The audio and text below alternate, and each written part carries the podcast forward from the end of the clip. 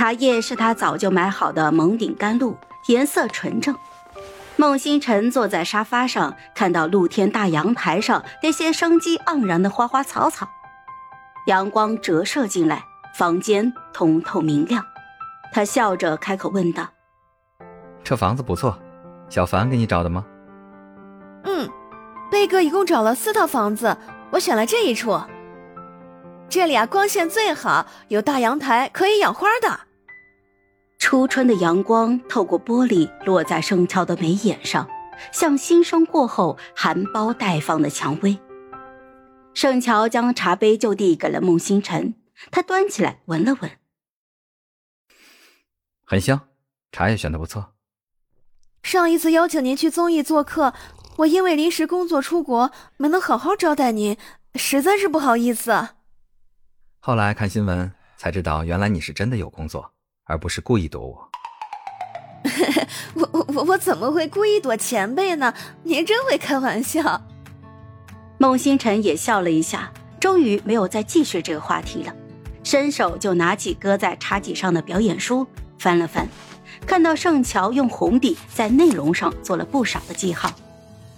还是要在实践中找技巧。这些书等你有了一定的表演基础后再看会更有用。盛乔立刻就进入学生的状态，摊开了自己的小本本，拧开了笔帽，认认真真的准备听课做笔记。孟星辰一抬头看到盛乔乖乖的坐着的模样，不由得就笑出了声。不用这么紧张，演戏是一件很好玩的事儿，你要是把它当做任务和工作，就会失去了自然和灵气。他语气轻松，笑容温和，盛乔不知不觉也放松了下来。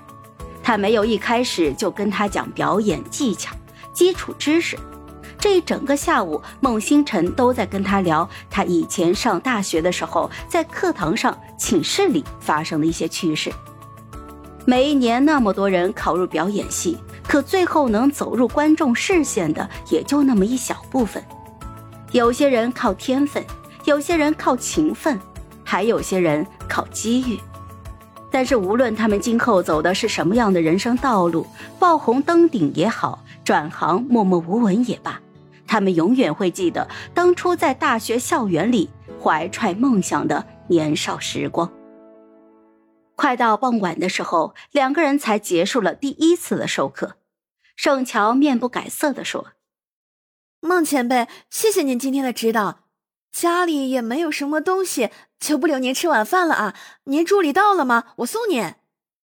他已经在门外了。哦，好的，那您慢走啊。孟星辰看了他一眼，那眼睛被灯光笼罩，果然如传言一样美得摄人。盛乔假装没有看见他打量的目光，走到门口就拉开了门，朝着门外的助理微笑着说道：“今天辛苦孟前辈和您了。”你先去车库等我，小凡让我每周至少来给你上三次课。你明天要睡懒觉吗？不不不睡，早起。那明天给家里买些东西，晚上就可以留我吃晚饭了。